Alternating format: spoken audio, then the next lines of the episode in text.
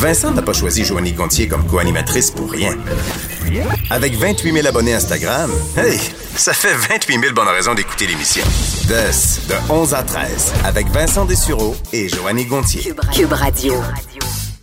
Euh, nouvelle euh, de fait de dernière heure, accident de travail euh, assez grave dans les dans les dernières heures à Candiac. vous donnez l'information du journal de Montréal comme deux travailleurs ont été très gravement blessés en tombant d'une centaine de pieds. Donc chute importante ce matin sur un chantier de construction de Candiac à Montérégie. Deux hommes qui s'affairaient à démanteler morceau par morceau une tour de télécommunication. Vous voyez les images à LCN. On parle d'une tour de, très grande ampleur sur le terrain d'un projet résidentiel lorsque euh, bon s'est produit l'accident vers 9h15 ce matin. Donc pour une raison inconnue, une section de l'échelle fixée à la tour a cédé alors que les travailleurs s'y trouvaient. Vous imaginez la tour avec une mince échelle, tout ça, euh, ça a cédé. Les victimes ont fait une chute d'une trentaine de mètres avant de frapper le sol lourdement. Alors c'est euh, des camionneurs très près qui ont entendu des cris et qui parlent d'une scène horrible à voir. Alors on peut s'imaginer quand même les, les, blessures. les, les camionneurs qui disaient un d'entre eux disait Je souhaite que mon qu'il s'en sorte, mais c'est épouvantable de tomber d'aussi haut. Je ne comprends pas pourquoi l'échelle a lâché. Les deux victimes qui seraient âgées d'une trentaine d'années transportées d'urgence à l'hôpital Sacré-Cœur de Montréal. Un des deux était inconscient durant son transport. Alors, euh, on parle de multiples fractures. On ignore pour l'instant quelle compagnie de télécommunication appartient à cette tour-là. Mais euh, il y a enquête, évidemment, à savoir ce qui s'est passé. Euh, des inspecteurs de la Commission des normes de l'équité de la santé et de la sécurité du travail qui se rendront aussi pour aller vérifier tout ça, mais triste accident de travail euh, qui euh, a blessé très gravement deux hommes un petit peu plus tôt aujourd'hui. On en parlait dans les dernières minutes avec Jonathan Trudeau euh, de, ben, c'est quand même peut-être les, plus grosses nouvelles de la semaine au niveau, au niveau politique. c'est c'est bon, c'est développement dans le dossier de, Justin Trudeau, comme quoi ben, il a carrément, bon, on sait là, ce rapport sur l'éthique. C'est le deuxième d'ailleurs pour, pour Justin Trudeau qui, qui, qui l'embarrasse juste avant euh, les, élections. Et euh, bon, tout le monde peut avoir un peu son avis sur ce qui s'est passé, à quel niveau de gravité vous placez les, euh, gestes de Justin Trudeau?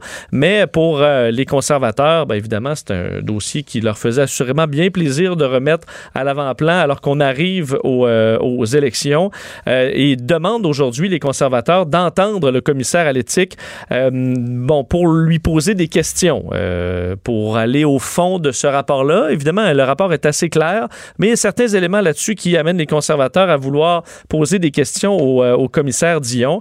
Euh, pour en parler, on rejoint tout de suite le ministre du cabinet fantôme de la sécurité publique, des services frontaliers de la protection civile pour le Parti conservateur du Canada, à qui on a parlé à quelques reprises cet été. Pierre Paulus, Monsieur Paulus, bonjour. Bonjour. Ça va bien? Très bien, merci. Oui, euh, bon, euh, pourquoi vouloir, parce qu'on a quand même un rapport, euh, bon, je l'ai, je l'ai lu, un rapport assez clair sur l'avis du commissaire à l'éthique sur les gestes de Justin Trudeau. Pourquoi lui poser davantage de questions si c'est pas juste pour ramener ce, dossier-là le plus possible dans, dans, dans, les médias? Ben, écoutez, premièrement, lorsque des rapports comme ceux qui sont publiés, comme par exemple, là, on appelle ce rapport-là, vous savez que le nom, c'est Trudeau 2, parce qu'il y a déjà eu un rapport contre M. Trudeau, qui est le premier rapport Trudeau. Euh, à l'époque, euh, Mary Dawson, qui était la commissaire d'éthique, avait été convoquée par le comité d'éthique. Elle était venue s'expliquer, puis il y avait des questions supplémentaires qui avaient été demandées par les députés. Donc, c'est la même procédure. On demande au comité de l'éthique. Euh, le comité d'éthique, finalement, demande à rencontrer le nouveau commissaire qui a fait le, le rapport, M. Dion, pour s'expliquer, oui, le rapport est très complet, très accablant en passant contre M. Trudeau, mais il y a des éléments, il y a des questions qui sont demeurées sans réponse. Par exemple, neuf témoins. Il y a neuf témoins qui n'ont pas pu être entendus. On voudrait en savoir plus, comprendre ce qui s'est passé. Euh, des documents qui n'ont pas été fournis. Le commissaire s'est plaint dans son rapport qu'il y a plusieurs documents qui avaient demandé qui n'ont pas été fournis par le bureau du premier ministre. Euh, également les délais. Donc, il y a différentes questions comme ça qu'on veut creuser avec lui, et c'est une procédure normale lorsqu'un commissaire à l'éthique dépose un rapport que le comité pose des questions.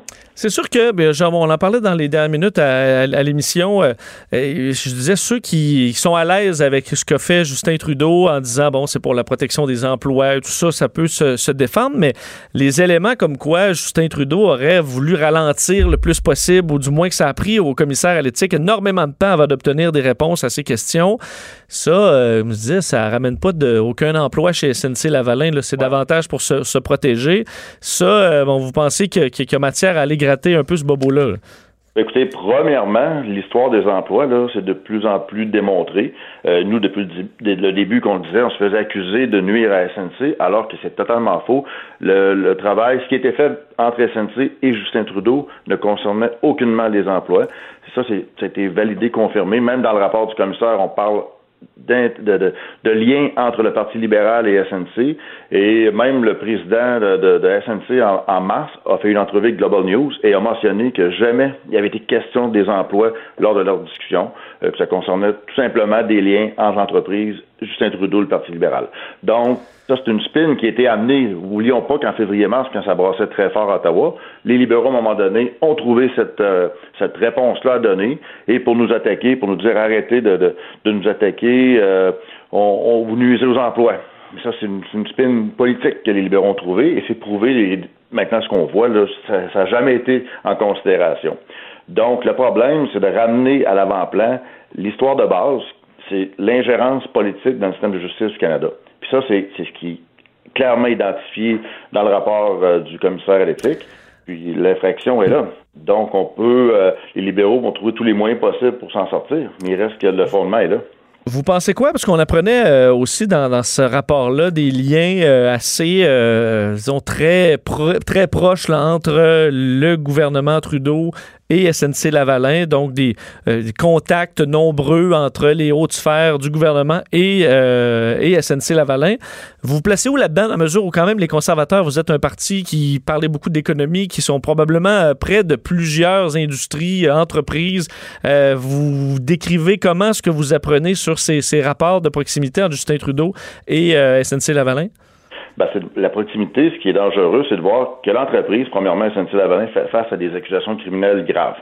Mais là, de voir que les, gens de SNC ont parlé directement avec Justin Trudeau et son entourage dans le dos du procureur général du Canada, qui était à l'époque Mme Wilson Raybould, pour avoir des, des, arrangements. Donc, c'est SNC qui a proposé au gouvernement de créer l'accord de réparation, qui ont mis en cachette dans le budget 2018. Par la suite, ça n'a pas fonctionné parce que là, la, responsable, qui est la directrice des poursuites pénales, a regardé le dossier, et dit ça ne fonctionne pas. C'est là que, par la suite, les pressions ont augmenté envers l'ancienne procureure générale, mais il reste que tout s'est joué dans le dos du procureur général, qui est la personne qui détient le pouvoir de s'assurer que la justice est bien administrée au Canada. C'est ce qui est grave. Puis on peut pas faut arrêter de parler des emplois. Jamais Justin Trudeau avait ça en tête. Puis oublions pas que la première décision que Justin Trudeau a, prise dans son cabinet en 2015, il a essayé de faire arrêter le contrat du Astérix à Québec, qui avait mis l'emploi en jeu à Davy. Il s'en foutait très bien des emplois. Donc, ça, c'est un point qui est, c'est une spin politique des libéraux, mais la, la vérité, on l'a. Puis c'est l'ingérence politique dans le système de justice. C'est ce qui est très grave. Parlant quand même de, spin, euh, bon, votre, votre, chef Andrew Scheer, évidemment, euh, on va répéter quand même souvent et revenir sur ce, rapport du commissaire à l'éthique, puis c'est correct. Mais il disait entre autres que Justin Trudeau avait utilisé son pouvoir pour s'enrichir. Euh, est-ce que là, on a dépassé un petit peu les faits? C'est pas ce qui a été dit. C'est pas ce qui a été dit. C'est mal, euh, c'est mal cité là, parce que dans les, puis dans les documents, dans les euh, déclarations qui ont été envoyées, c'était pas que Justin Trudeau. On n'a jamais dit, M. Scheer n'a jamais dit que Justin Trudeau voulait s'enrichir personnellement. Ce qui est dit, c'est que M. Trudeau travaillait pour euh, au profit de ces entreprises-là, mais pas à son profit personnel. Là, mais c'était que lui, comme premier ministre, a favorisé, a pris des actions qui ont été démontrées légales pour favoriser l'entreprise mais c'est n'est pas dans, son, dans le sens de lui-même. Là. Bon, est-ce que selon vous, ce sera, parce qu'on s'approche, on dit à peu près deux, deux mois de la campagne, euh, en fait, des élections, est-ce que ce sera, selon vous, un des sujets les plus importants pendant la campagne? Ben, c'est sûr et certain que c'est un sujet qui est hyper important parce que c'est la crédibilité même du fondement euh, démocratique du Canada qui est en jeu. Euh, les institutions, la justice, le politique on peut pas s'attaquer à ça. Puis Justin Trudeau le fait lui-même, et c'est pas les conservateurs là, qui, qui lèvent un flag là, puis qui crient à tout vent. C'est un, là, on a un rapport qui le confirme du commissaire éthique. Et c'est pour ça que la semaine prochaine, on espère qu'au comité, parce que la semaine prochaine, la réunion, finalement, va être là pour décider si les libéraux autour de la table qui ont la majorité doivent accepter notre demande. Les libéraux acceptent, de faire la lumière là-dessus. On va voir, on pourra reposer des questions au commissaire à l'éthique pour euh, aller plus loin. Mais ce qui a été fait, c'est très grave. Il y en a qui essaient de diminuer ça. Mais de l'autre côté, nous, On avait brassé ça énormément en février-mars. On se faisait dire qu'on faisait de la, politique, mais là, le rapport qui est sorti confirme tout ce qu'on a dit de à Z. À un moment donné, euh, c'était à la population de décider. Je suppose que vous commencez à entrer, entrer quand même dans le, sprint euh, euh, préélectoral. On a vu il y a quelques semaines des chiffres au niveau du recrutement des candidats. Vous étiez, les conservateurs, quand même bien devant les libéraux qui semblaient en arracher. Je pense qu'il aurait eu bien besoin d'une période où on parlait pas des SNC pour aller faire du recrutement de dernière minute. Euh, comment ça va les préparatifs? On voit que Maxime Bernier était le premier, disons, à atteindre euh, des, chiffres, euh, à couvrir presque le Canada en entier. comment ça se passe de votre côté pour le recrutement de dernière heure? Alors, nous, on est euh, presque complet. Au Québec, je crois qu'il nous reste seulement deux candidats euh, pour, sur les 78. L'ensemble des candidats sont déjà en place depuis longtemps, puis d'excellents candidats dans chacune des circonscriptions. On a euh, un fait particulier au Québec, on est très fiers de ça, c'est que c'est des gens, tu sais, vous savez comment ça fonctionne, des fois, il y a des endroits qu'il n'y a personne qui se présente, on met quelqu'un là, bon, on, appelle ça des poteaux, là. Ouais, on parachute quelqu'un. Cette année, je peux vous garantir que chaque circonscription, c'est des personnes qui sont très implantées dans la communauté, qui sont très forts, qui, euh, qui nous représente. on est fiers de ça. Puis ailleurs au Canada aussi, c'est presque complet de notre côté. Là. On a, euh, ça va super bien. Bon, on va suivre ça assurément. On va se reparler parce que ça va s'intensifier euh, le, suivi des médias de l'actualité politique fédérale. Monsieur Pierre Paulus, merci beaucoup. Merci à vous. Au revoir. Pierre Paulus, ministre du cabinet fantôme de la sécurité publique, des services frontaliers de la protection civile pour le Parti conservateur du Canada. Alors, on approche des, des élections, c'est sûr que les conservateurs vont ramener le dossier SNC Lavalin le plus qu'ils peuvent dans l'actualité. Puis ça, on l'avait un peu oublié. Assurément que ce rapport-là euh, leur, a fait plaisir de ramener euh, ce dossier à l'agenda, mais euh, ce sera. il y aura peut-être d'autres enjeux qui vont arriver d'ici là. je voulais revenir avant de passer à la pause sur une petite nouvelle. parce qu'évidemment, on, une enfin, une, de nos identifications qui parle de tes abonnés Instagram, euh, Joanie. Et sache que dans Instagram veut contrer les fameuses fake news mm. davantage, qui est un combat pour les réseaux sociaux euh, ben, euh, très compliqué. Bon, on voit que Facebook, évidemment, Instagram appartient à Facebook, qui essaie de plus en plus de montrer qu'ils font de quoi et qui, qui poussent. Euh, ben, ils annoncent qu'il y aura maintenant un outil sur Instagram pour pouvoir aviser Instagram qu'il y a une fake news ou qu'il y a une, on dit, bon, fausse information ou de la désinformation. Alors, vous pourrez tout simplement noter dans les euh, sur les réseaux sociaux, si vous voyez sur Instagram une nouvelle, quelque chose, sûr qu'il n'y a pas vraiment de nouvelles sur Instagram. souvent, c'est. Tu, ne pourras pas dire que c'est des faux. Euh, on peut vendre, on peut vendre des, cochonneries.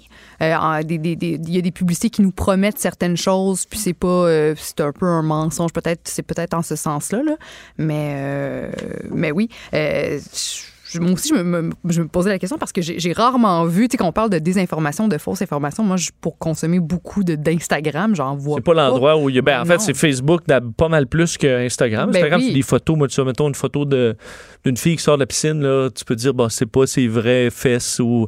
Mais rendu là, est-ce que c'est une fake news? Ben, moi, ce qui m'avait euh, ce qui m'avait un petit peu étonné dans tout ça, c'est que Facebook a été accusé et a même reconnu ne pas avoir assez pris au sérieux les temps tentative de désinformation d'officines russes proches du Kremlin qui souhaitaient influer sur la présidentielle américaine euh, de 2016 en faveur de Donald Trump. Donc, est-ce que c'est ça qui a peut-être mené à, cet ben. outil-là qu'on voit apparaître aujourd'hui? Puis on dit que euh, si on signale une, une, publication sur Instagram, elle ne sera pas automatiquement effacée. Donc, si elle ne brise pas les règles du réseau, mais elles ne vont plus apparaître quand on va utiliser la fonction Explore ou quand on va utiliser euh, un mot-clic avec un hashtag en lien avec cette publication. Donc, moi, moi, je trouve ça très cool que de plus en plus de, de mesures euh, sont prises dans les médias sociaux pour, pour nous protéger, nous, les utilisateurs. Je trouve que, c'est quand même... Euh, ça supprime pas l'information, c'est juste que vous la verrez pas, vous tomberez plus dessus par accident. Exact. En allant voir sur Explorer, euh, c'est ce que ça dit parce que en même temps, euh, qu'est-ce qui est une fake news pour quelqu'un et pour l'autre, c'est pas nécessairement tout, tout, le monde n'est pas nécessairement d'accord, mais ça va tout simplement flaguer, pardonnez-moi l'expression, mais à Instagram qui a des fact-checkers, donc des mhm. vérificateurs de faits qui vont passer par-dessus puis aller décider s'il y a une sanction ou pas pour cette nouvelle. Puis on dit même que éventuellement Facebook veut aussi faire appel à l'intelligence artificielle pour détecter les publications fausses avant même que les utilisateurs les signalent. Donc, on voit que aussi l'intelligence artificielle. euh, Ouais, que sera ça, peut-être- faut, euh, faut rentrer énormément de données là-dedans. C'est ça, c'est pas- fait artificielle, encore, C'est ça, c'est encore. euh, tu sais, parce que l'humain a une capacité à voir euh, ce que l'ordinateur voit pas nécessairement. Mhm. Mais oui, ça peut supprimer quelques mots-clics. Hillary est un robot, là, Oui. comme ce qu'on voyait dans le temps euh, des, des élections américaines. Admettons, euh, l'intelligence artificielle, là, Hillary Robot.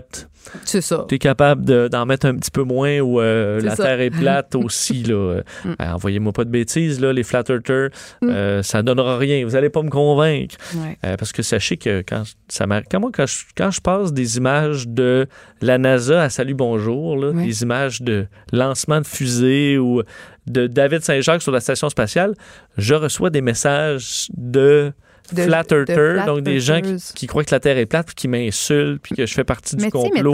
C'est un petit peu décourageant. la science, là. Ouais. Tu sais, mettons qu'on parle aussi de la gravité. Je veux dire, il y a la, la science, les flat, les flat earthers euh, font, font, font fi de ça. Mais surtout que si t'es un flat earther, tu prouves un peu que t'es innocent parce que ça se prouve euh, très facilement que la Terre est plate. Ça. Alors, si vous, si vous pensez que vous faites des. Et pas qui- plate. Que ça, ça se prouve, ça se prouve très facilement que la Terre est... que la Terre est pas plate. en fait, si elle était plate, ça se prouverait très ça. facilement.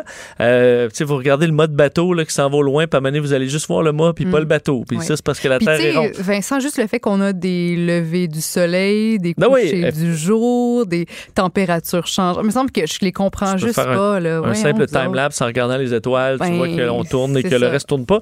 Ben, ou tourne d'une autre manière. En tout cas, c'est un petit peu décourageant, mais on en est là. On est passé de Justin Trudeau au Flat Earther assez vite, merci. on va faire une pause pour se remettre de ça. Et euh, on parle euh, voiture au retour.